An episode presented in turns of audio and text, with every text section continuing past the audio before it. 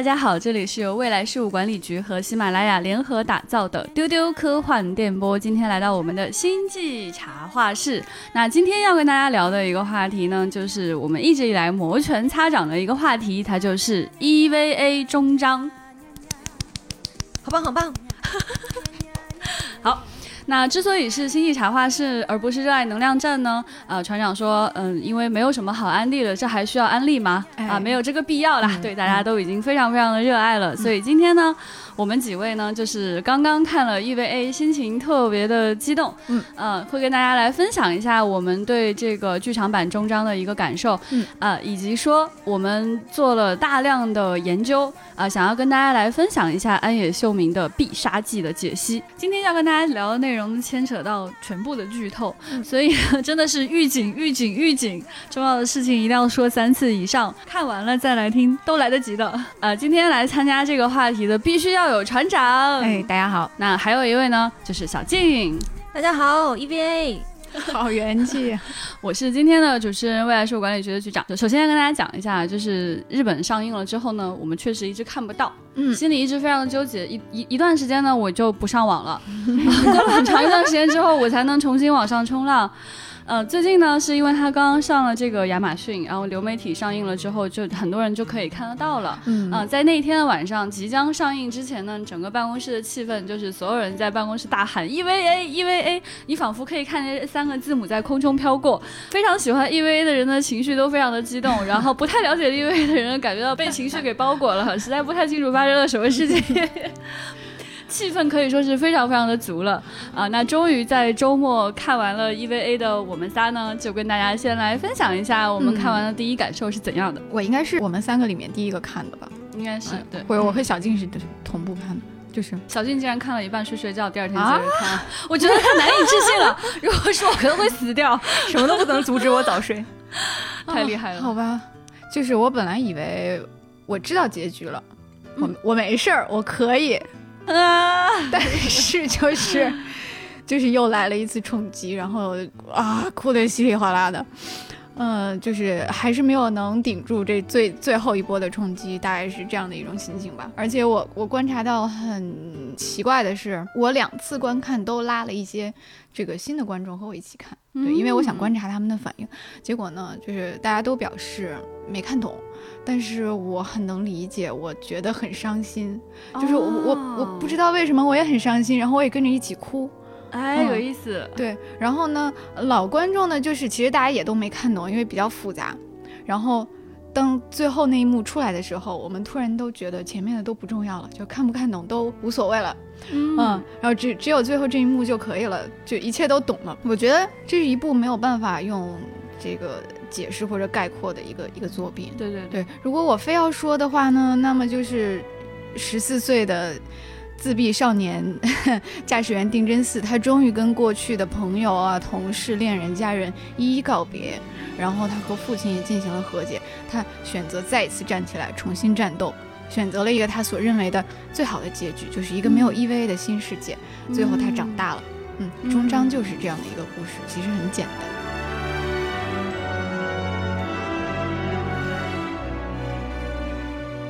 我觉得船长讲的就是新老观众的这个态度特别有意思，因为我确实这两天我们也在观察大家的反应。我们火速呢也拉了两个群，群里这几百个人，你只要稍不留神就聊了几千条。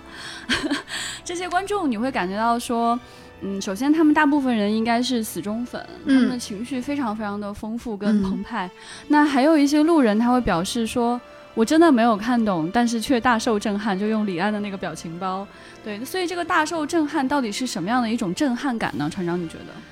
就是他这个极度坦诚的这个，我们在后面会讲到，就是一种撕心裂肺的、极度诚实的对于成长的刻画和描绘，这个是让所有人都可以感受到的。那你不需要理解剧情，嗯，他非常的直白，非常的袒露。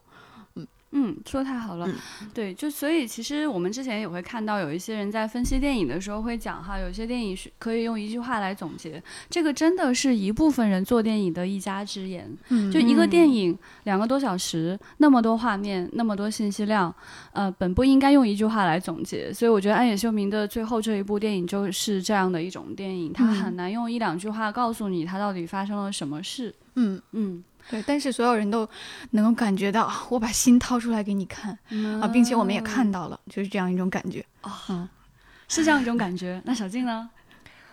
我看完以后就是有一种不想说话，然后只想鼓掌的感觉。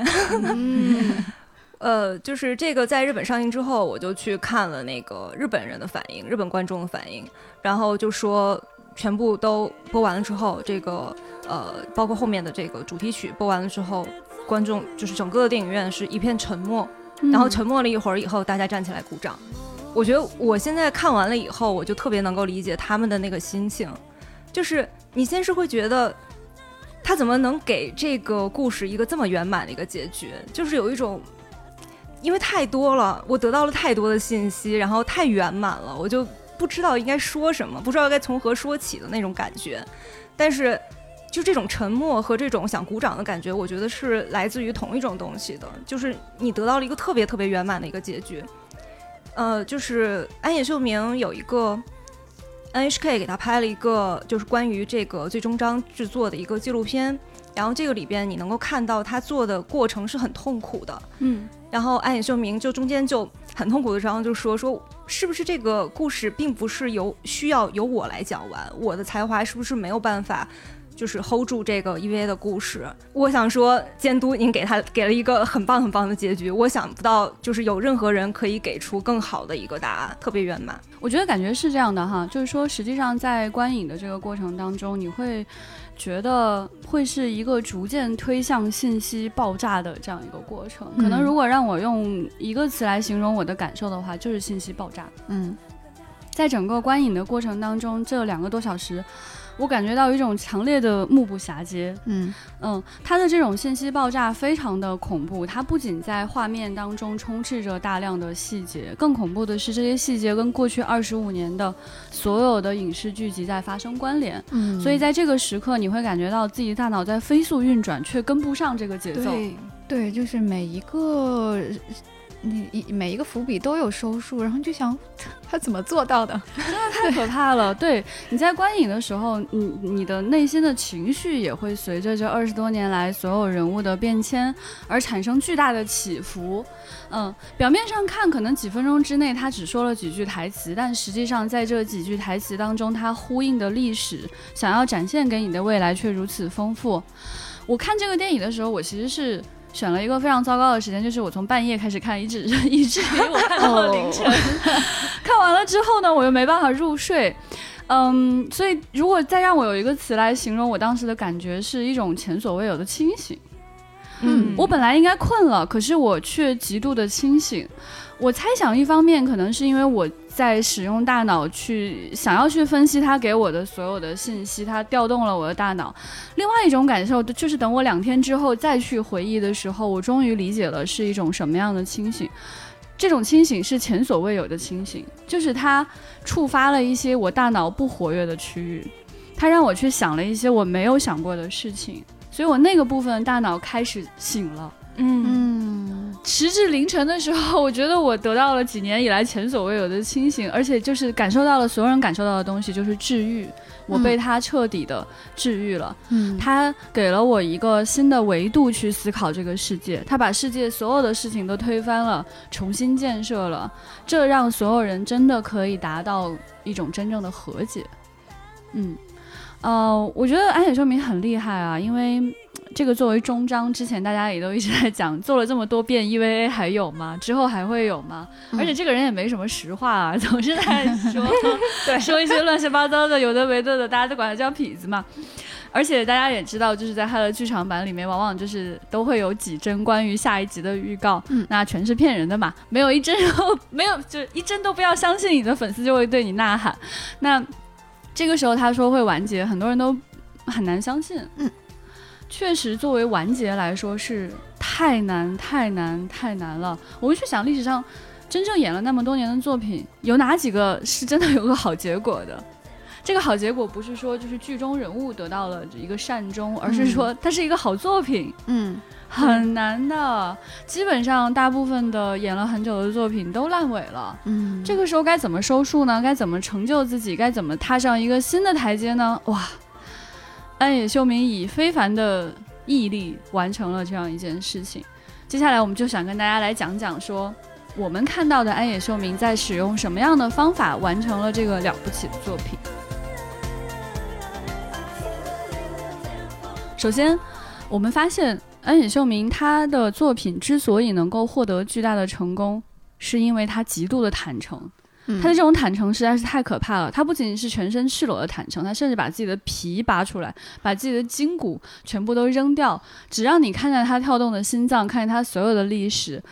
这样的创作者怎么能够？嗯，就这样的创作者在历史上其实都是非常罕见的。嗯嗯嗯，我觉得就是。整个 EVA 就是一个他的自白书，或者他的一个告白书，他向全世界在宣告自己，展示了那种巨大的真诚。那他自己是一个什么样的人呢？我觉得就是终章里面的这个真嗣那句话，就是我不害怕，我这次我不害怕痛苦和心碎了啊，我就是一个这样的人。那么首先，安野秀明是一个。啊，他就是完完全全的一个真嗣嘛，一个一个极度的内向，想和他人接触，但是怕受伤，但是呢，他一次次跌倒之后可以爬起来，并且呢，他对自己非常非常苛刻，他是一个就变态般的，就是怪物一般的完美主义者。这个可以在他的纪录片里面看到，就是他连这个纪录片都要自己剪，对，就是不能够忍受任何一点的不完美，但是他承认这一切，就是。这一种真诚造就了前所未有的，就是刚才提到过的，大家都能感受到。是，我觉得船长说的这个太好了。这个人其实真的会很像怪物。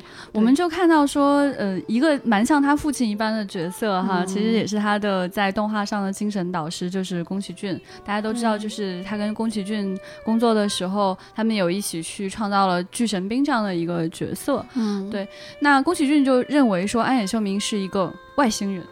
他当时用的那个日语应该是 宇宙人，对 对，嗯，他们会说当时宫呃，当时安野秀明在宫崎骏工作室工作的时候，大家会经常看到他睡在地板上。他完全完全不回家，他会一直在那边工作。对，然后大家就会说他有一种怪物的光脚，就 那个脚就看起来很粗糙。对，每天那个宫崎骏过来上班的时候，就看到有一个人趴在地板上，先看到的他是他那双非常粗糙的光着的脚。嗯，对，你会觉得他工作的时候他是没有自我的，作品比命重要嘛？对，现在大家都这样说他。嗯，我觉得，嗯，就算是导演有这样的想法，他也不一定能做到。没错，那么就是安野秀明是咋做到的呢？我看终章的感觉就是他把他所有的想法都具象化了，就是整部作品啊，甚至是实际发生的东西，我也觉得他他其实不是，他其实是真丝脑海里的想法，都是他的念头，就是这是一部他他把真嗣内心的内心 OS 或者内心的意识动画动画化了，就是画面化、具象化了。然后他展示了真嗣这个角色在迈出那一小步之前，所有的二十多年，他他做的所有的努力，就是他把他纠结、痛苦、思考的每一个细节都反反复复的拎出来，嗯，就摆在舞台上，就反复的重新审视、重新审视。你想通了没有？你好好想想。你再你再想想，你 OK 了没有？你好了就站起来，站起来去战斗。嗯，就是真的是不。不不厌不厌其烦的事无巨细的，就是就是把把自己的思想拉出来鞭笞，所以你会看到后面后半段有有巨大的一段，就是真丝的记忆世界，嗯，这个其实是最具象化的表表表现，就是他和父亲不断的在他们过去共同的记忆里面去战斗战斗战斗，这个其实就是。就是我刚才说的那样，我觉得这个呃，就是真诚，我就特别同意那个船长说的，就真诚和这个作品之上，是让这个最终章成为了一个很好的作品的一个原因。就你如果只看别人对这个安野秀明的评价，比如说宫崎骏说他是那个呃外星人，然后还有其他的声优说导演不洗澡，然后动不动动不动就那个就就做到一半的作品就说。嗯，我觉得不满意，我要重新做。就这样一个人，你如果只把这些片段摘出来的话，你会觉得他们在在骂他，好像在说这个人的坏话。但是你能够感受到他们都是爱他的，是的。然后为什么会爱他？就是因为有那两点，一个是真诚，一个是作品至上。嗯，他们知道，就是他是把自己的心抛出来，然后就是想要做好这件事情。所以他的那些怪癖、那些苛责才是可以忍受的，然后最终才达到一个这么好的一个效果。嗯，是这样的，呃，在这个 NHK 的纪录片就是《再见了，所有的福音战士》这个纪录片里面，我们还看到就是当时，呃，在录音室里面，呃，导演跟那个林波丽的配音说，这里要更加不自信一点。然后凌波丽说，啊，那我不知道林波丽会怎么做呢？他说，嗯，不是，还要更加不自信一些。然后他就又调整了一下，那么，呃，然后又说，那他应该会怎么做呢？导演说，现在这个不自信的感觉是对了，你持平这个感觉，但是还要再改一点。对方沉默了一秒钟，说：“那你让我改的是什么？” 对，就是他的这种苛责，非常的有趣。而且他在这个纪录片当中，他不断的跟那个拍纪录片的人说。你去拍，你不要一直拍我啊，对吧？他一直说你不要一直拍我，对吧？他就要求人家要这么拍那么拍，说外面下大雨，你快去拍下大雨。然后说你去站到那个角，你不要对着我拍，画面会一样。你站到那个角，从那个角拍，画面会不一样。然后他还会就是，呃，跟这个纪录片的人就讲，就他之后还说人家坏话，说他们其实也不是每一天都在了。他最后一天都没有来，怎样怎样，就非常非常的苛责。对，你会发现他的这种苛责感非常强烈。然后包括说，就是他在里面在调整布景的有一段，嗯嗯，调整他调整完了之后，现在好了，感谢大家。嗯，沉默了一会儿，又开始调整调整调整，现在好了，感谢大家。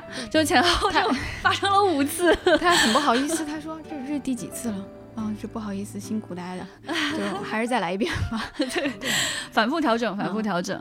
嗯，然后关键是他也会喜欢看大家困惑的感觉，这种困惑的感觉非常有趣。就是他的这种苛责达到了一种极致，以至于跟他工作了这么多年的人，看着 EVA 长大的人，跟他一起有这么多的信任，然后产生这么多共鸣的人，总是陷入这种巨大的困惑，到底应该怎么做呢？所以他的这种极致的苛求，我觉得真的是表现的。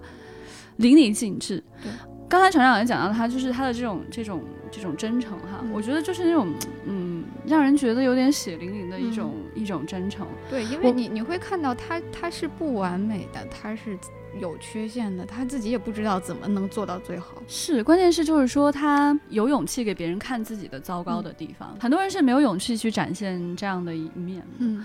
嗯，尤其是我觉得亚洲人其实都会有一点点收敛，在这个时候你会害怕哈。当人直接接触到你内心的时候，你的第一个念头就是闪躲，就是 AT failed。嗯嗯，但是他能够做到的是，我让你们知道我就是真死，我就是胆小、懦弱，不敢承担责任。全世界的人都比我优秀，我不知道我为什么在这里。然后我跟父亲的关系不好，呃，我喜欢的女性是怎样的？嗯，我特别需要妈妈，我实在是一点用处都没有，完全是个废物。对他，他，他特别不介意别人知道他是这样的一个人，所以他塑造了一个非常完美的形象。而这个形象实际上在很多的这种所谓的看起来跟战士有关系的这种片子里面都很少见。那些少年真的是勇敢的少年，嗯嗯，那那些少年真的就是可以驾驶机甲去跟所有的东西去战斗的少年。可是我们这样的一个故事为什么如此特别？就是因为他的男主真的不行，嗯。我我我觉得《暗夜秀明》让我感觉到他的特别勇敢的一点，就是我看那个纪录片的时候，他中间聊到他自杀的那个经历，嗯，他就能够特别坦诚的说，我第一次是在哪里，第二次是在哪里，对，然后为什么没死呢？是因为怕疼，那个怕疼真的太好笑了，所以他所有的原因都让你觉得他非常的。直接跟真诚，怎么能够说出这样的话呢？对，所以他这个创作者能够把自己的心掏出来，真的是一个，我觉得是一个底层逻辑。嗯，对，如果没有这一点的话，是很难成就我们称之为伟大的作品的。你会做出来普通却美好的作品，嗯，但是你突破不了人心，突破不了时代。嗯，我觉得这个真诚里面还有一点啊，就是我们能够感受到他对生命的热爱。嗯，没错。我觉得这个才是非常非常重点，让我感受最深的就是你会感受到他是一个热爱生命的人。如果我们退回到过去啊，在他妻子安野梦洋子的那个监督步行界的后记里面，你会看到他给妻子写的一封信。我觉得这封信真的传达了非常重要的信息啊。对，他说想借这个场合向妻子所说一些私事儿。他说：“我是一个这样的人，我喜欢美丽的虫鸟，我喜欢草木和老街，我喜欢书本，喜欢美味的食物，喜欢由大自然所调和的世界。那么，我也喜欢这样的妻子啊！大家去可以去找这个传闻，这这个全文。对，然后你再结合他的人生经历，你就觉得这是一个世界以痛吻我，我报之以歌的一个人。就他已经这么痛苦，这么难受了，他还是很喜欢世界上的一切。那么这个其实，在旧剧剧对这个在旧剧场版和这个 TV 版里面和新剧场版里都都有所体现。嗯，就是在在在真嗣哇哇大哭之后，然后他就会把镜头切到这个花鸟虫鱼、一草一木，然后然后在整个世界都染红了以后，他依然会去拍蓝色的海水。那些水里面的鱼，然后水族馆里各种各样的生物，那么这样的心情在终章里面，我也非常能够强烈的体会到，尤其是在第三村那一段，嗯，也是很多人比较喜欢的，就是他通过一种对日常生活、一种对田园牧歌的，以及人类朴素的情感的赞美，就是你能够感感觉到，哦，他还是爱着这个世界的，真嗣和痞子都很爱这个世界。对，我不知道，就是有没有你们令你们印象深刻的镜头，在在在这一段里面，在终章里面，我可能最喜欢的当然是凌波丽插秧了，实在是太可爱了。对，因为因为我其实特别回避看到任何的剧透，就在我眼中，呃，对于 EV 这样信息量大的作品来说，它的任何一个画面、任何一个细节都有可能对我构成剧透。嗯，但是我却先看到了这个玩具，当时感到非常的莫名其妙 啊。怎么会？林波丽为什么戴着袖套？就一个粉色的袖套穿在自己战斗服的外面，我当时真的太困惑了，觉得那种冲击力特别强。嗯，因为这个少女她就是个人造人，嗯，她只是因为战斗被制造出来，她什么都不知道。嗯，她怎么会有这么接地气的画面出现呢？然后在这个电影当中，终于懂了这一切，实在是太动人了。她有点像一个。像一个机器人，或者像一个娃娃，或者像小美人鱼的故事，他太想了解人类的社会是什么样了。我我想重新做我自己，嗯，所以他那个插秧的画面看了我，就是一个画面下来，那个那个阳光打到他的脸上，我真的都已经想哭了。嗯，哦，他好可爱，他还到处去追，就是狗狗啊，猫啊，这个这个跟狗看起来不太一样的是什么？是猫。对，然后这个是 baby，这个是什么？嗯，然后他会去去学习说啊，什么早安晚安这些，就那一切都让人觉得实在是太美好了。而且即使在开头那一段，就是真嗣刚刚死了男朋友，心里非常难过，蹲在路边，他其实也是面朝着一片非常开阔的水，面朝大海。就是春春暖花开的一个场，很美好的一个场景。对，那个场景非常非常非常的美，那种淡淡的层次感，就天云、远处的山、近处的水面，那种光影，它明显就是想制造一个光明的景象。啊，中间坐着一个孤独的、不知所措的、沉默的少年。嗯，而且在他那片废墟的下面，其实还有非常可爱的一群企鹅，就是喷喷，带着他的朋友们。居住在下面，这种生命力，我觉得真的非常非常有力量。你会相信这个导演他好爱这一切。嗯嗯，我是觉得你看完了以后能够感受到的，就是这个导演真的是一个，就安野秀明真的是一个很温暖、很温柔的人。嗯，他希望给每一个角色，真的是每一个角色一个好的结局。是的，就前面已经。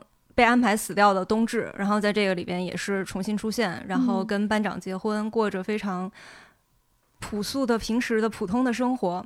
然后我 我也是特别喜欢凌波丽那一段，因为凌波丽她前面就是所谓三无少女，就是一个感觉有点像一个洋娃娃一样的一个人。嗯，然后她这里边她安排了很长的篇幅去看这个洋娃娃怎么变成一个人。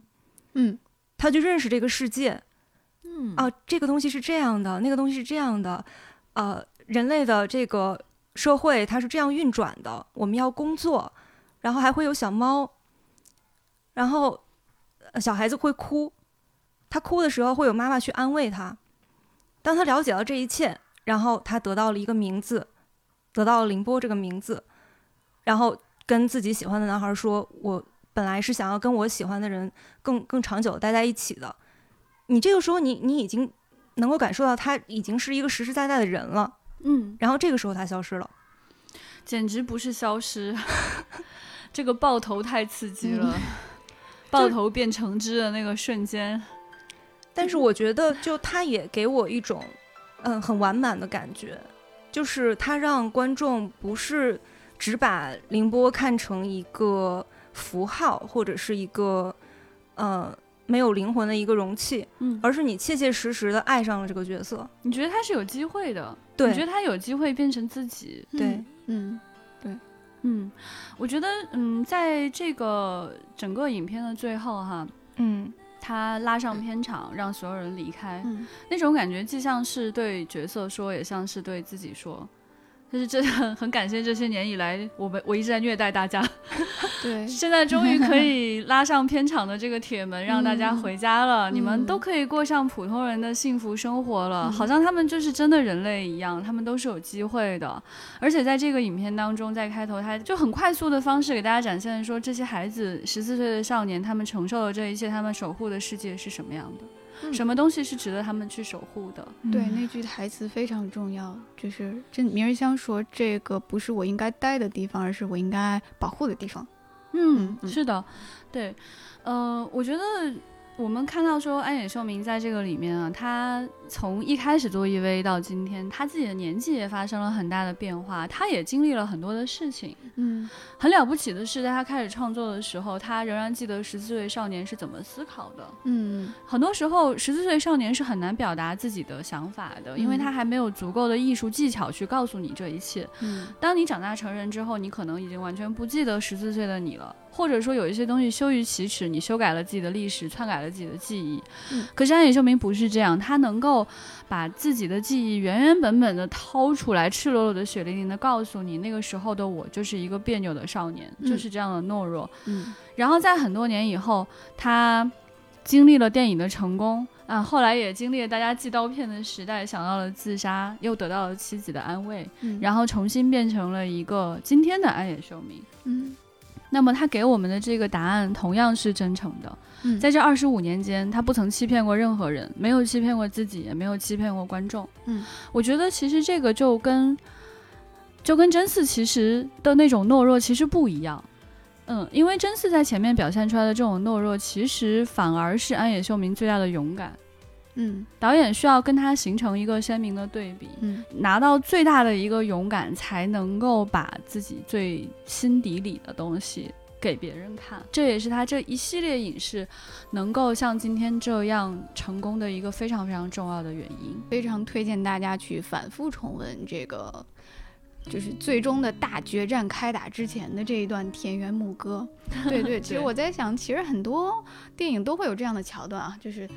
最后了，开打之前我们安排一段，就也许是大家围一圈唱歌，也许是怎样，它足够的长，嗯、就足够的令你得到治愈。对对对对对对对，我觉得这个就是他想对自己，包括想让真丝感受到的，就是呃，相信这个世界还有很多美好的东西啊，值得站起来再次去奋斗。对，包括整个 EVA 也是这个作品这么这么痛苦，这么精神污染，但是他从来不吝惜表达对世界的美好。嗯，我觉得这就是为什么片尾曲是是这个 Beautiful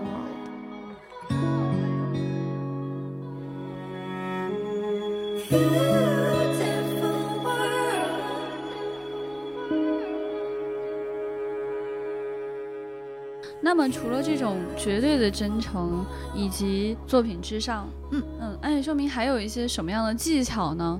呃，我们看到说他的一个非常重要的特征就是他在极度简洁当中信息量爆炸，嗯，呃，这个特征可以说是非常非常的可怕了。呃，为什么能够让呃，为什么能够在简洁当中表达大量的信息呢？以下我们也跟大家分析了一些他做事的一些技巧。第一个来说的话呢，他的这种巨大的信息其实也跟过去的很多工作是有关系的。呃，我们看到的这种，呃，简单当中蕴含的巨大信息量，其实，在二十五年间，是它不断灌输给我们的不同的东西造成的，不断洗脑，不断刷屏了。对对对对对，为什么有甚至有些老粉说没太明白，大受震撼呢？其实也是越是粉丝越会觉得它的信息量是非常恐怖的，非常巨大的。我觉得举个简单的例子啊，就是这个例子可能会比较的浅显跟明显。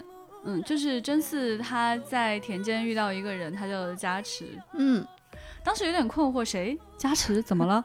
对，其实这个少年，呃，最重要的是他是呃梅里跟加持的儿子。嗯，所以这里其实包含了一个，就巨大的信息量，说过去这两人发生了什么。嗯，啊，他的儿子已经长到这么大了，虽然只是一个简单的挥手，但你觉得在这一刻浓缩了十四年的信息。嗯，对，而且他还解释说这个为什么他会见到加持，嗯，其实也就交代了梅里的信息。你会发现梅里跟他的父亲有点像，嗯，他也是一个失去了爱人，然后不忍心去，不想见自己的孩子，然后远离他。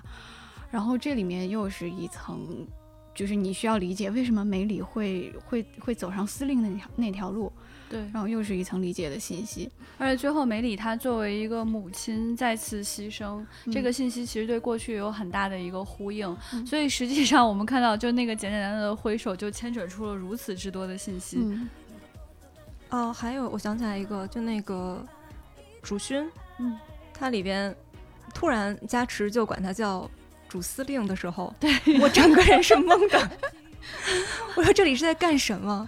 然后还有那那个地方是呃，主勋在月球上吧，应该是。然后有很多的棺材打开，然后他就说他不停的在重复自己的人生。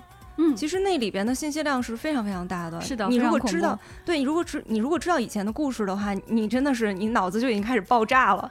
是的，但是你没有说的太好，这种感觉。对，就但是你如果没有看过的话，你也能够大概能够感感受到他这个是怎么回事儿。是的，如果没有看过以前的故事，你会觉得就是楚勋这个少年，他为了真嗣，他曾经牺牲过无数次，他这些棺材，你就可以看到这些都是他的尸体，你感觉到一个陷入循环的少年的心深深的绝望。但如果你看过以前的故事，你会知道每一个棺材都是一个爆炸性的故事。嗯，对，哇，那一秒过去，那个信息量就是压缩到一个特别简洁的画面当中。嗯，对他其实就是把勋这十四年干了啥都交代清楚了。嗯，就是在内陆当干部。你确实是在当干部。对，越是粉丝，你会觉得哦，挺突然的，怎么会这样？太多了，就最经典的不就是真嗣和明日香在海滩边的告别吗？第一次是真恶心，第二次就是我也喜欢过你啊。在进入反宇宙之后，真嗣尝试走进自己的父亲。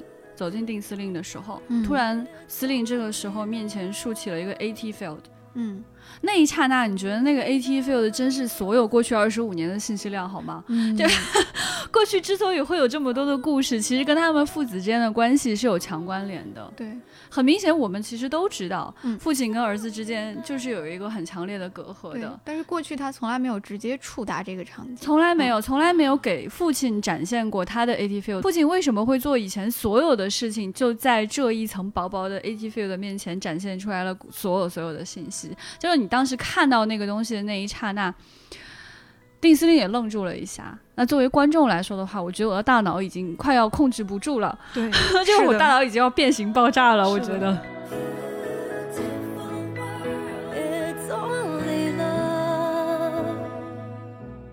暗影秀明还有一个非常有意思的特征啊，这个特征导致说它可以用一些简单的方式来表达巨大的信息，就是它非常善用意象来表达主题。我们可以看到，在这次的主题当中，大家应该都是比较明显的看到了，就是这是绝望与希望的关系。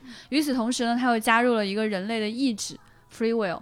嗯，加入到这个呃故事当中去，改变了故事的结局，改变了过去所有人的命运。呃，在这个当中呢，我们看到了大量的意象是与此相关的。那个毛实在就是太直白到不能直白了，就是一边希望一边绝望。OK，他们化成了具象的武器，我们把它合起来才能够改变世界，改变世界。是的，是的，这个毛就非常的明显，想向大家去展现说，就是朗基努斯和卡西乌斯，然后两者纠缠在一起，又像。DNA，然后又像一个呃神之手一样，啊，它可以刺穿过去未来，可以改变一切。那在这一次当中呢，我们也看到，就是梅里所在的这个组织，过去的话呢，可能我们有一点点隐隐约约感觉到他想要表达什么，这一次就格外的明显，他用了他们的那个战舰当中的脊椎。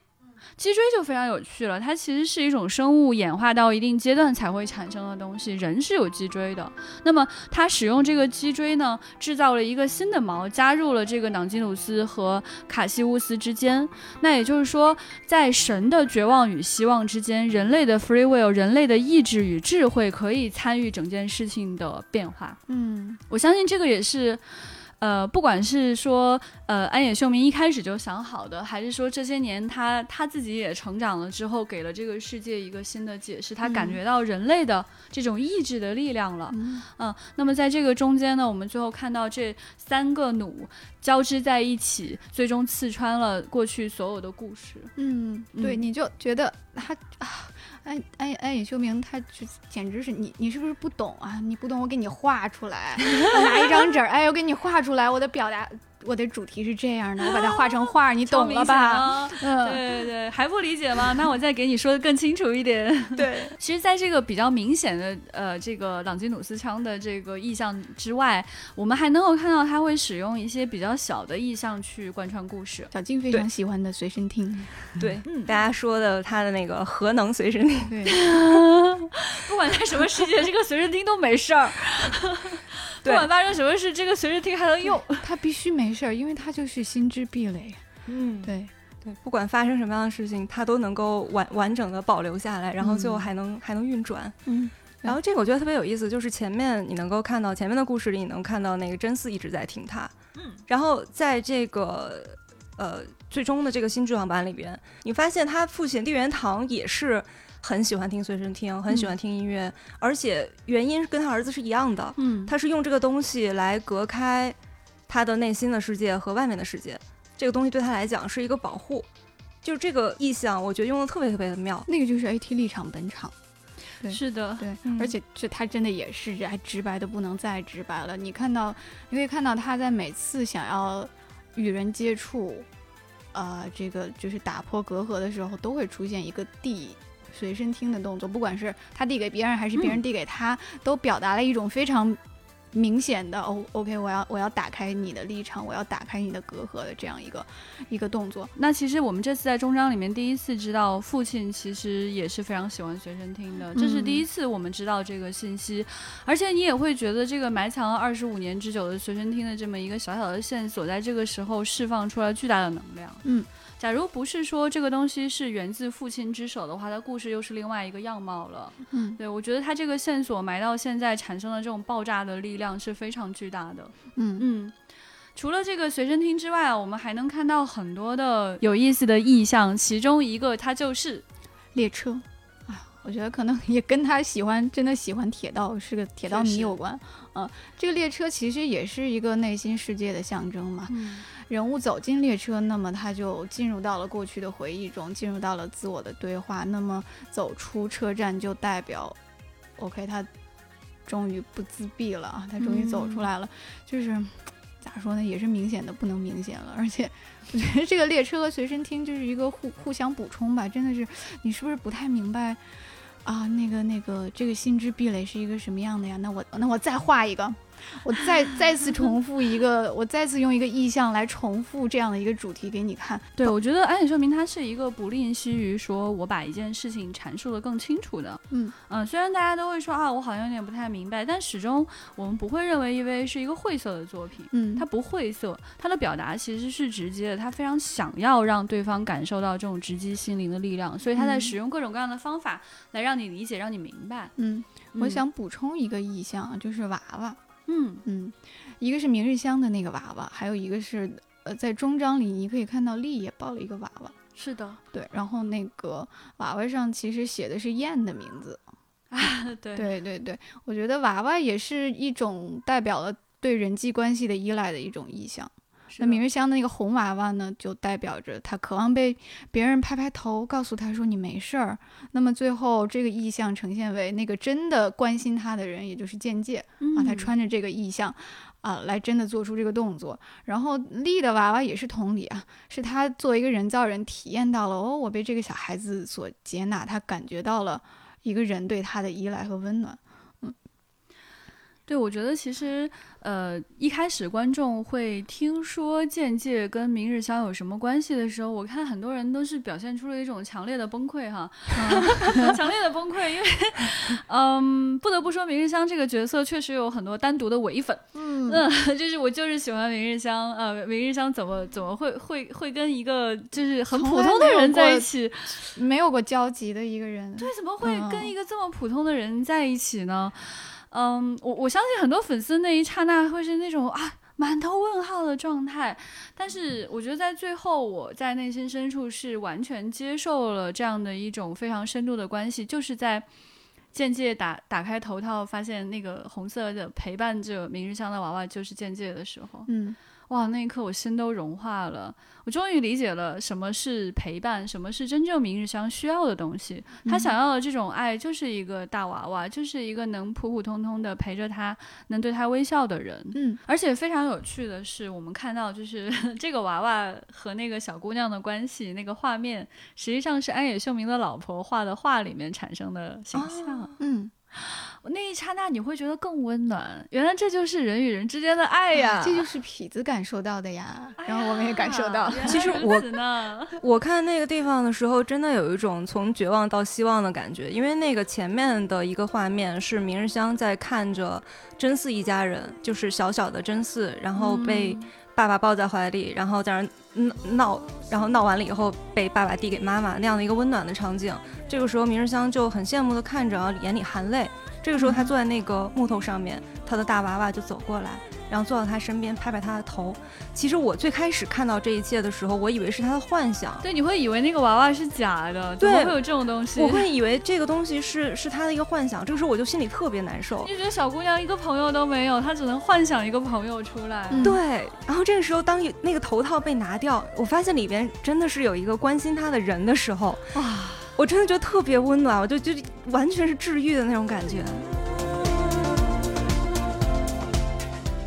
在终章当中，还有一个比较有意思的意象，我觉得就是拉手这件事情。啊。对，这个还挺明显的，想要告诉大家，就是在立学插秧那段时间哈，他就是有人告诉他说，嗯，拉手就是人与人建立羁绊的一种方式。嗯。嗯，所以他后来在橙汁爆头之前，他也尝试去跟呃真嗣去拉手，他有告诉他这个是建立羁绊的一种方式。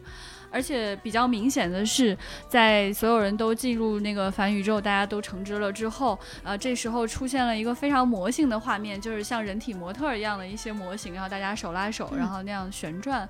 那其实他也是想去讲，在那样的一个世界当中，人和人是没有壁垒的，所有的人都会手拉手，会建立一种非常明确的羁绊。嗯。嗯，所以我们能够看到哈，这些只是一些例子，就是安野秀明真的非常善于用一些或大或小的意象去表达自己，而且他是不吝惜去使用这样的意象，相信大家还能找到更多更多。对，那么对于这样的一个导演来说，他还有一些非常有趣的特征，这种特征我觉得。既是电影艺术可以带来，同样是时间可以带来的一种魅力。它就是重复。嗯，我们会看到说，在新的这一集终章当中，它有很多的去呼应过去的内容。嗯嗯，同时呢，我们还能看到大量的留白。留白真的是一个非常有东方审美的存在。哎，非白。嗯，重复真的是一个，我觉得是 EVA 的一个终极的。终极的必杀技，或者说他的一个一个手法，你可以看到他在新剧场版开播的那个小册子里，很明确的写到了，因为就是一个重复的故事，嗯啊，就是一个关于一个人不断跌倒又不断爬起来的故事。那么我们在所有的这个作品里都可以看到，就各种层级的、各种规模的、各种各样媒介形式的重复。嗯，那么其实跟刚才说的呼应有点像，就是我们在终章里最最多的看到的就是人的重复。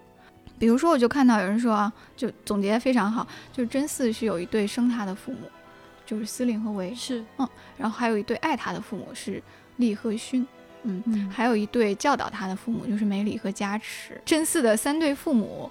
在互相的这个补充，然后呢，刚才也说过，你突然会发现，哎，梅里好像是司令的影子耶，嗯，他也走了重复的老路，对，虽然做出了不同的选择。那么小加持以这个十四岁的啊，被双亲遗弃的少年，他又是真嗣的影子。包括这个人造人的设定也是一种重复，我们会发现，OK，除了历史人造人，明日香也是人造人，嗯，包括勋也是，所有的人都在一次次的复制，一次次的重复。嗯，船长这个说的特别好，他其实就是很多人都是互相作为对方的影子，与此同时，他也展现的是人生的多重的可能性。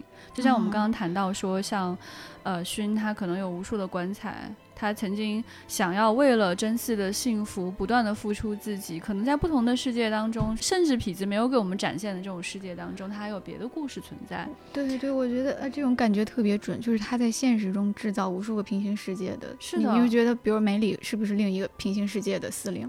嗯，这种感觉，对，而且他不断的、不断的去拍 EVA，本身就是非常重复的一件事。哎，重复上面套着重复，这就是一个套娃。然后除了人物的重复，你也会看到大量场景的重复，这就非常明显了，而且会让我们感到极度舒适。嗯嗯，对，就是你你会突然发现他非常喜欢三这个数字，嗯，他很多东西都重复三次，就包括。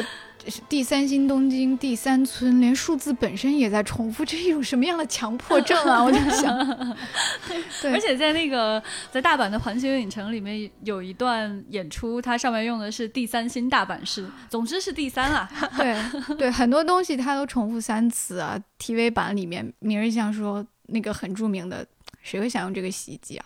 谁会想用跟他在一起啊？谁会想这样重复了三次？那终章里丽的告别也是这样了。我想收割水稻，我想再抱抱燕，我想和我喜欢的男孩永远在一起。三次之后，啪，还有很多啊，比如说像海边的镜头，嗯，对，就是对于整个的 EV 系列的来说的话，海边的镜头都非常的至关重要。海是一个它非常非常重复出现的一个意象了，嗯嗯。然后最大的重复就是它这个所谓的，其实大家都感觉到了，可能是一个轮回的设定，嗯，是的，就是真嗣在一次一次的重复的选择中。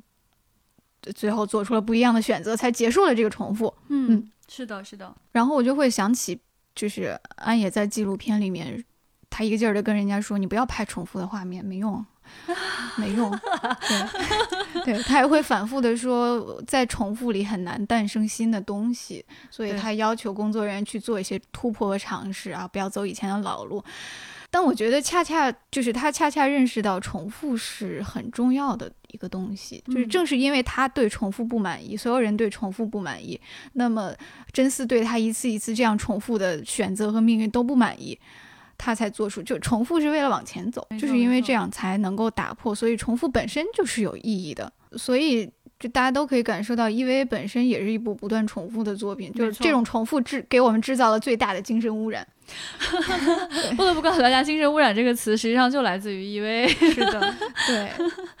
对，就是它的这种重复非常的有意思。就刚刚有提到说，对于呃影片中的人物来说，他不断的在重复，可能是平行宇宙，可能是一种轮回。他他的这个世界观当中，在告诉你的事情是有多种的理解方式的。嗯，那对于我们来说，我们确实在看重复的内容，就是从 TV 版到剧场版到新剧场版，它确实是一遍一遍的在循环，而且在它这个画面当中，它还去循环更多次。嗯，它是循环的循环，嵌套的嵌套。那这种时刻，我觉得。就很想跟大家去分享一个内容，就是为什么这个电影这么有魅力。其中还有一个非常重要的特征，就是它次元壁破裂的时刻。嗯呃，这个东西是安野一直想要去制造的东西，他用了很多的方法去制造这样的时刻。在在这部电影当中，次元壁破裂的最明显的一个时刻，其实是第三村。你光看电影可能不知道第三村哪里次元壁破了。我们必须要讲，它跟现实的次元壁彻底的破裂了。对它这个第三村，它的那个那个其实是有原型的。然后日本它那个原型的车站，就日本人真的很会玩，他就 搞了一个现实改名，然后把那个车站的名字就改成了第三村。我当时看到时候真的很震撼，就觉得好像真的是 EVA 来到现实的感觉。对，非常的可怕。我们也看到安野其实是一个非常喜欢在现实中取景的人。那第三村确实是有一个现实的存在的。那与此同时，他也制造了一些模型去拍这个新的世界。嗯，啊，很恐怖啊！没有想到这个动画对现实的影响可以如此巨大。你感觉是动画里面的东西流出来了，改变了这个现实。嗯，然后现实又回去了。他也很喜欢玩这种转换。好害怕。对对，嗯，比较打动我的就是。就除了以前他惯用的这些，比如说用草稿，嗯，OK，突然让观众意识到，哦，你是在看一个动画，啊，我给你看到我的稿子，我的工作过程，然后包括旧剧场版很简很经典的那个，咦，我突然把镜头对向影院里的观众，我告诉你，我我其实拍的也是你哦，我讲的是你的故事。嗯嗯。那么这次他新加入的一个更有趣的这个破壁的手段，就是他把他们片场也给拍进去了。这个太恐怖了，这个真的很恐怖。对，因为其实我们在能够看到这个电影之前，先看到的是 NHK 的那个纪录片的一部分。嗯，对。然后在那个纪录片里面，我们看到他们在一个不太大的一个片场当中工作的场景。然后这里是舞台，这里是大门。对，他们搞动捕的那个一个一个棚吧，嗯，有。对，所以当看到电影的时候，那种恐怖的感觉真是提到嗓子眼儿了。因为你先看到，你知道这个片场是真实的。嗯。那电影当中就这么原原本本的呈现出来了。嗯，更恐怖的是，就是他让呃真嗣和凌波丽面对面站着，在这个片场的铁门大门上做了一个投影。嗯，这个投影，他你你说他就是投一些过去曾经出现过的画面就算了，他竟然使用了从 TV 版到今天所有的片头，就是那个福音战士那个片头，太不可思议了，那种恐怖的感觉就是层层加码。还有最后的，他们从车站里跑出来，就是真真嗣和真希波从车站里面跑出来，哎，突然变成了实景。对，实景里面又有二次元的人物，然后当镜头慢慢慢慢拉远，整个打到，呃，你会发现，OK，这就是安野秀明的故乡，然后。可能直到最后一帧才彻底的回到现实，变成实拍的画面。中间它其实还加入了一些三 D 的成分，让你就能明显的看到这个世界半真半假的。对，而且这个场景你也你也见过，就是在纪录片里。就是他在楼梯上跑那段，你也见过，非常非常恐怖。就纪录片的末尾用的是那一段，就是安野他当时拿着手机还是一个小摄像机啊，就疯狂的奔跑。他走的那个路线是完全跟电影的结尾真嗣和真希波他们两个人走的路线是一模一样的。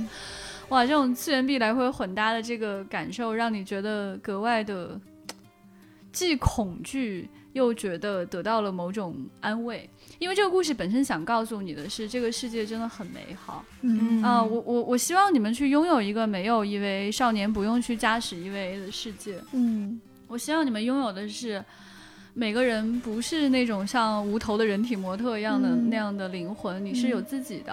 你会变成女孩，变成羊，变成猫，嗯啊，你会变成一个一个不一样的人。你你你会在生活当中去上上班，然后你的朋友可能在车站的对面，你会看到他。嗯，他希望让观众更强烈的感觉到真实世界的美好，真实世界的存在，而且他非常希望让观众感觉到作为一个创作者更真实的内心。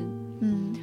我我我觉得，尤其是刚刚说到那个片场放片头那一段，那种感觉就是好了。我现在让大家走吧。我作为导演，我让你看到我作为导演一个真实的存在。对，你们你们可以从这里走出去了。散了吧。啊，因为只是一部小作品，大家该上班上班，上学上学啊。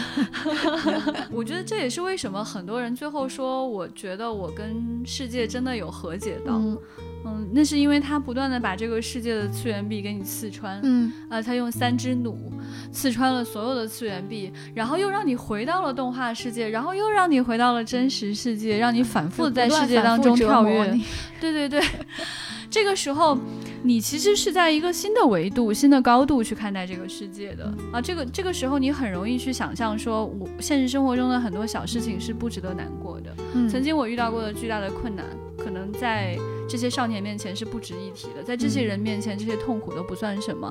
它能够让我们更加珍视今天能够拥有的这些生活，这些小的幸福。就我有一个不同的就是角度的感受到次元壁的一个地方，就是那两个出号机打的时候啊，是的，嗯，就那两个出号机打的时候，就我我看到有一些批评说他的那个地方的城市做的很假。但是如果你了解暗野秀明这个导演的话，你就知道他是故意的。是的，他那个地方就是在致敬特摄片。对他就是把我想拍特摄打在公屏上。对，所以你就觉得你是看到之后，然后你是先是破了第一层，穿透到，就是你你觉得你跟导演达成了某一种默契，我知道你在干什么，然后你又从他那里穿越到什么特摄片的那些东西，什么哥斯拉呀、奥特曼呀那种东西。就有一种特别爽的感觉，对，所以在这个画面当中，其实我们还能看到另外一层，就是安野非常善用的一个技巧，嗯，就是巨大的物体和渺小人类的这种对比，嗯。就是大尺度跟小尺度的这种惯常的这种对比。嗯。那通常情况下，如果我们一直看大尺度的东西，其实你会失去感知的，嗯。你会麻木掉。他使用的这个技巧，其实还有一个人非常喜欢使用，他就是刘慈欣，哎 刘慈欣大哥。对，刘慈欣其实在他的作品当中非常善于使用说巨大的东西跟很小的东西的这样的对比，让你感觉到那个物体的巨大。嗯那么安野在他的作品当中，比如说刚刚小丁提到的这个场景就非常的明显，他就是就真嗣跟父亲的打斗，也是五号机跟十三号机的打斗场面。那他们不断切换场景当中，你会看到这两个呃 EVA 它的大小有发生变化啊，比如说在城市当中它是非常巨大的，中间还有一个场景是在梅里的房间里打斗，嗯那它可能就是跟普通人类是一样大的。那还有一个在教室里面打斗，看起来非常像开完了家长会的父亲，非常的生气啊。跟儿子打了一架，揍了一顿。揍你哦！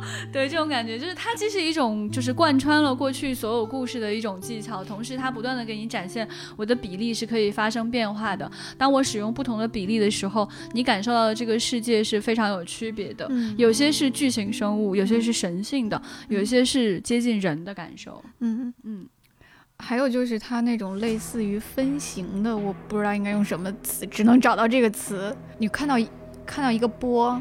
一阵浪，它好像是完整的一块儿。OK，它其实是由无数个密密麻麻的或者人体或者没头的初号机组成的。啊是是是，那个部分确实比较困惑。就是当他们到了这个一片红色的世界当中，呃，冲击到了一些东西。一开始你你你以为是海浪，你嗯以为是液体，嗯，啊、当镜头拉近了之后。哇，毛骨悚然，好像是一些有肢体的东西。你再仔细一看，它是量产的嗯 EVA，、那就意味着说，每一个细小的手手脚脚其实都是巨大的，嗯比人大太多太多倍了。对，然后他又迅速把镜头拉远，这些密密麻麻的东西又组成一个巨大的东西，就是就是在、在完整里面蕴含着无数的个体，然后又回来，又反复反复，就是最后我觉得就根本我的感官就被扰乱了。就麻木了，真的是麻了。。对，我们看到《明日香与真希波》最后与大量的这个量产 EVA 打斗的那个场面，嗯就是这样。船长刚刚形容的这一段，嗯，他们用大量的量产机组成了一个巨大的钻头。嗯，哇，那个密孔爆发那一刹那，对，但是它密到一定程度呢，它又变成一个完整的，哦，好像变成哎一个普通的钻头，哎变成一个实体，对，然后他们呃两个人冲向了这样的一个钻头，嗯。啊，那那打碎这个钻头的那一刹那，你会发现它又变成了一个有手有一个个有手有脚的这样的 EVA，对。嗯哇，那种不断的冲击你的大脑对这个世界的理解，那个时候也是信息量过剩的一个感觉，所以你嗯看，嗯。使用大跟小不断对比这件事情，我觉得在中章里面可以说是已经到了一种极致的运用。嗯嗯，那么我们在中章里面还看到一些就是安野秀明非常喜欢使用的方法，刚刚船长有提到，就是分形，嗯，就是几何。你会发现安野秀明真的是一个非常喜欢几何图形的人呢。他他对几何图形的运用，在过去其实就非常的痴迷，比如说像 Nerve 的那个蜂巢的图案那个六边形。嗯，那么在这一次当中，我们看到了更多的对于几何图形的使用。嗯，我其实发现了更多的六边形。嗯就是我大家都知道奈利库的那个界面有很多六边形啊，然后那个 AT 立场的形状也是一个六边形，然后你会看到中章里面巴黎上空的有一个伪装网，嗯。它是无数个六边形组成的，你咵啦一下打破了，就这些小形状往下噼啦啪嗯。噼里啪啦掉，然后呢，这个在这个威力里面，梅里悼念加持，他来到了一个种子方舟，然后每一个装种子的箱子都是六边形是的，是的，嗯，然后他们把这个无数个无限的六边形最后发射到宇宙中去了。嗯。然后除了六边形就是十字，哦，这个太常见了，是的，这个十字呢，它真的是在很多几乎没有必要的地方都去用了十字。嗯，他战斗时候的那个波形没有必要画成十字呀但他非要画成十字。然后他比如开枪出去的那个闪光也是十字。嗯对，然后包括其实我没看懂的一个场景，就是明日香他在使徒化之后，他扛了一个巨大的十字扎下去了。我觉得那就是一个宗一个背负十字架的一个宗教形象，我觉得那是世界名画。但是我也没看懂他为什么要背一个十用一个十字扎进去，他不是有别的武器吗？而且十字它比较常出现，就是它会去表现这个生命已经离开了。对对，就基本上很多生命死亡的那一刹那，它会出现。就人类补完也是十字架往上飘，就是十字的光，你可以说它是光晕，也可以说它是十字架，也可以说它是展开的人体。是的，是的。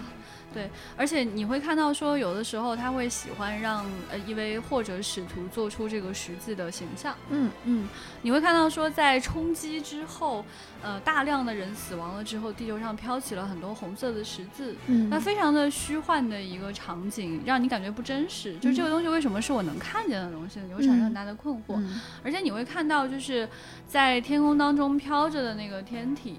它也会用类似于十字的网状结构把它整个包裹起来，它既像一个十字架，同时也会非常像很多的节点。嗯嗯，对，坐标系包括大量坐标系也是十字的，它又有点像细胞分裂的那个哎那个交叉的地方。对对对，凌波消失的时候，就是他跟真嗣说完，我还想跟西安男孩在一起，但是就然后就消失了。那个也是有一个十字闪了一下。嗯，然后还有明日香的那个眼罩，它那里其实也是闪了一下，然后就是暗示里边其实是有使徒的。还有那个螺旋那个形状也是反复出现，打的时候那个一圈儿一圈儿一圈儿。对，打的时候也有，然后它的飞船的那个形状也是那个样子的，然后两个我有的飞船也是螺旋形的，对，是的，是的，嗯，朗基努斯枪就是那两支枪，它们也会旋转，有点像 DNA 的感觉，对，也是螺旋。所以你其实它的每一个战斗场景就是无数个圆形、六边形、十字形和螺旋这 这四个图案的叠加，我 真的没有一个没跑。嗯，对，而且他这次就是在展现黑月的时候，也跟过去不太一样哈。对，嗯，就这次的黑黑月是一个感觉。经历了第三次冲击之后，莫名其妙变成了一种分形的一个结构。嗯，对，而且这个结构它最后变成了两支枪，啊，好神秘啊！它的这种变化让你觉得就大脑有点跟不上的感觉，但是非常非常的喜欢，又是因为这种非常明确的几何图形，让你感到就是强迫症舒适。对对，哪里的边边角角都严丝合缝的。嗯。那以上这些呢，就是我们对这个电影的一些分析。我们看到的安野秀明用了一些什么样的方法，让这个电影如此的极致，上升到了一个历史的高度。那我觉得会发现很多很有意思的东西，在他后面的这个纪录片当中啊，因为在上映之前，我们看的 NHK 的那个。呃，纪录片其实它是电视节目，它非常短。那这个真实的纪录片其实比电视节目长非常非常多。嗯，呃，我们在这个纪录片当中发现太多有意思的东西了。我觉得其中有一个重要的特征，其实也关系到说安野秀明为什么能把东西拍好。他给我很多的思考，就是这个人非常爱憎分明。嗯嗯，他对食物也是这样，就是他对他很挑食嘛，他这个不吃那个不吃的。那他对不好的东西，他也是坚决不要。嗯嗯，我们能够看到他在开会的过程当中，跟所有人最常说的话就这个不行，那个不要，这个不行。他对呃纪录片的摄制组说，自己作品里绝对不要混进讨厌的东西。嗯，很多人都感到很困惑，那你想要的是什么呢？虽然说不清楚，但是这个我不要。我觉得这一点真的是他制胜的关键。他非常清楚自己不想要什么东西，非常了不起。至于他要怎么去突破自己，怎么一层一层的去上升到一个新的高度，那是另外一件事。嗯，就看到说有一个他的同事就会讲说，说最后正确的东西是用尸体堆出来的。嗯，所以我们现在要做的工作是先用这些碎片去填满深坑，最终才能得到一个非常棒的电影。嗯，我觉得就是。真的是一切不疑惑都能从他的过去的经历中得到一些解答。嗯，就他他是一个什么样的人呢？他是一个和父亲关系不好的人，大家大家都知道。讲了这个故事，对，然后这个也导致了他对残缺的喜欢啊。父亲失去了一条腿，他画机器人的时候也不画腿，所以他觉得这个完美的东西有了残缺是很有趣的。他觉得我不喜欢完整的东西。所以你看到他在 EVA 里画了大量的残缺的东西，并且能够从残缺里面表达出美感和肯定。对，嗯，他有在纪录片当中去讲说，他的父亲因为一个事故失去了一只脚。嗯嗯，在他也提供了一些过去小的时候跟父亲的一些照片，明显感觉到他父亲是一个挺愤怒的人。他说他的父亲是一个憎恨世界的人，这种憎恨影响了他的世界观。嗯，在那些照片当中，我们会看到小小的安野秀明。就是黏着父亲，嗯，但父亲看起来非常严肃、非常生气的样子。安野秀明在纪录片当中也对大家讲说，他其实非常希望通过他的电影，告诉父亲说他对父亲的肯定。嗯嗯，我们其实很少在其他的影片当中，或者在比较二十五年前吧，很少真的看见那种血肉横流的掉了掉了一个胳膊，然后那种因为同步力的原因，然后本人驾驶员本人也非常痛的那种感觉。那他是非常不吝惜去展现这样的东西的。非常美好的明日香也少了一只眼睛。嗯嗯，然后你你会看到在战斗当中动不动一条胳膊就没了。但这次在这个终章当中啊，最妙最妙的就是。驾驶八号机的珍稀波，他从头到尾都没有难过过。嗯，他少了胳膊，少了这个，少了那个，他就去通过就是就吃了一些其他的 EVA 的方式去补完了自己，然后重新成为一个完整的战斗设备，然后去走到了最后。我觉得这个是这一集他最想说的一件事吧。珍稀波看起来就很像他最后想要加入朗朗基努斯和卡卡西乌斯中间的那个人类的 Will。人类的意志，嗯，这个粉色的少女，以前我们大家很多人都会觉得你谁啊？因为她确实在老版当中没有出现，出现这个少女，她你谁？你哪位啊？那确实她也有很多粉丝啊，但这一次在这一部当中，她呈现出了前所未有的这种关键作用，嗯。你可以认为这个粉色的少女跟她的主题是最一致的，她是最能呈现人类的 free will 的。而且我们知道说这个少女，她看起来非常像什么？她非常像我们神秘博士说的那种 fixed point，她没有变过啊。她不像其他的人有一个非常明确的弧线，就比如说真嗣，我是特别懦弱，这次终于站起来了啊！我要承担责任，我要做出选择。然后勋也明白了说。我我过去想要的幸福，是我想要给真嗣幸福，那其实只是我自己的幸福。嗯嗯，应该让他去获取他自己应该有的幸福等等，包括也放走了，就是遍体鳞伤的凌波丽吧。然后父亲也获得了某种解脱。但是我们看甄希波，甄希波就是从头到尾就是一个快乐的少女啊。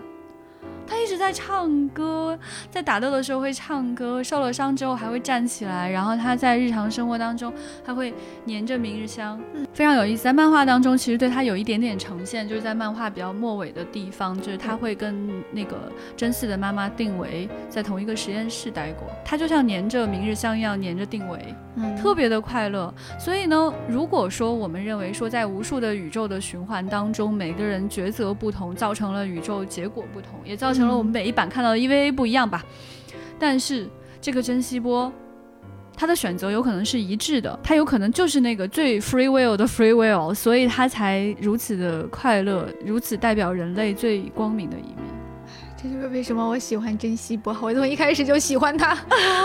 啊，我之前是不喜欢他的，但我看完这个，大家终于理解了，喜欢他。啊，对。想想看，当时我们去上海去那个 没有 EVA 餐厅的时候，真的粉色的桌子是没有人要的。现在我想，这个粉色的桌子应该是最抢手的桌子了吧？就它，对它真的是太稳定了，它是一切不稳定里面的那个，对，它有点像一个圆圆心或者是坐标一样的，就是反而是它稳住了所有人的这样的一个感觉。对，啊，所以这次。影片结束了之后，除了大家这种啊看不懂但大受震撼的评价之外，最多的评价就是给到珍稀波的，说啊这个太漂亮了，最喜欢她了，珍稀波第一，怎样怎样。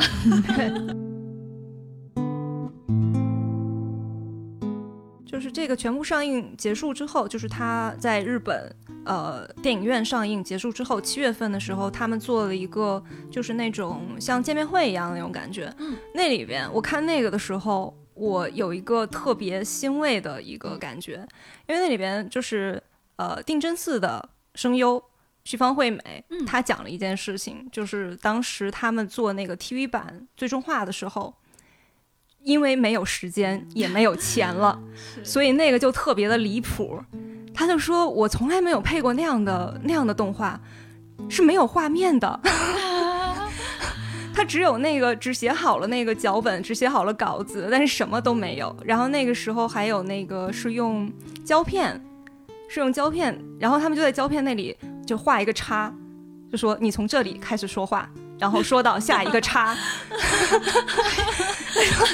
怎么能这样呢？然后，然后就会告诉你说后面两个叉是另外一个人说话，然后你从下一个叉再开始说话。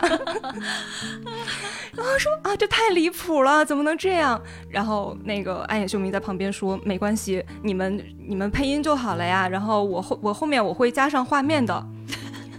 然后另另一个呃，就是见面会的场景里，有一个主持人问那个安野秀明说，就是导演，你在这次的就制作这个最终版的最终章的这个 EVA 的过程之中，你有没有遗憾？你有没有没能够用进去的画面？然后安野秀明想了想说：“嗯，当初我们是想把它给做到两个小时之内的，但是因为试了以后发现无论如何都做不到。一旦就是去掉了这个限制，我就觉得反正也超过两个小时了，那我就把所有的我想放进去的东西都放进去了，所以我就觉得很圆满。然后我就想啊，就觉得就是他这个时点上能够完结这个作品，真的是。”特别好的一一件事情，就是他从最开始 TV 版的那个状态，实际上是很遗憾的，就是结束的时候又没有钱又没有时间，然后大家都是用那样的一个状态，然后把它给做完的，然后到现在他有了很好的呃资金。然后，对这个电影，它看起来其中一个重要的特征就是真的是有钱在做呢。对他有钱了，然后也能让他有这个时间，也没有什么限制。让这次大家真的终于相信他说使用草稿是他的用意，而不是没钱了。嗯，对，就让他有时间可以慢慢做啊，做个几年，然后他也有了，呃，他可以信赖，也信赖他的这些呃合作者们，然后最终以一个能够让他说出我没有遗憾的。这样的一个方式来完成这个作品，然后再加上想到他一直是一个作品至上的人，我就特别为他开心。对，就是这一次的电影给人感觉很强烈的，就是这种完结感。嗯，这种快乐是每个人心里都有了一个真正的句号，而且这个句号是对过去所有生活的升华。你也可以认为，就是我们就是在螺旋上升的。我们从上往下看的时候，看到这个世界有了一个圆圆的句号，但实际上去回顾过去的人生的时候，在更高的维度上。我们看到的是一个螺旋上升的世界，所以非常非常感谢安野秀明可以拍这么好的电影，让人觉得人间真的很值得。因为这样美好电影的存在，觉得活着真的是太好太好太好了。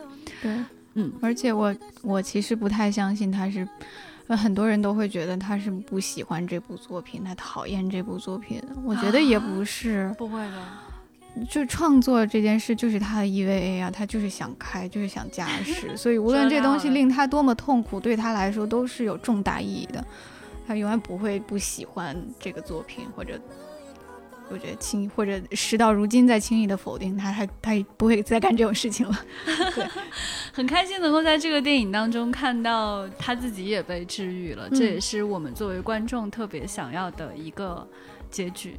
那么今天想要给大家留的一个问题，就是看完了 EV 终章之后。因为里面你最喜欢的角色是哪一位呢？欢迎大家来给我们留言，可以在喜马拉雅的呃，可以在喜马拉雅的页面下方留言，也可以在微博、微信给我们留言，也可以加我们的接待员 F A 杠六四七进群来告诉我们。我们非常想要统计一下这次珍惜波会不会得第一名呢？我觉得可能很多人都会说我喜欢所有人，那有可能 对这次感觉很强烈。对对，不行，我必须答一个。嗯，一定要告诉我们哦，也一定记得要在喜马拉雅上点击订阅来支持我们哦，谢谢大家。嗯，好，我们最后就是要来感谢他，有一个非常仪式感的事情，超想做。おめでとう，おめでとう，おめでとう，おめでとう，おめでとう，おめでとう，おめでとう，おめでとう，おめでとう，おめでとう，めでたいな， おめでとうさん。おめでとう。おめでとう。おめでとう。おめでとう。おめでとう。ありがとう。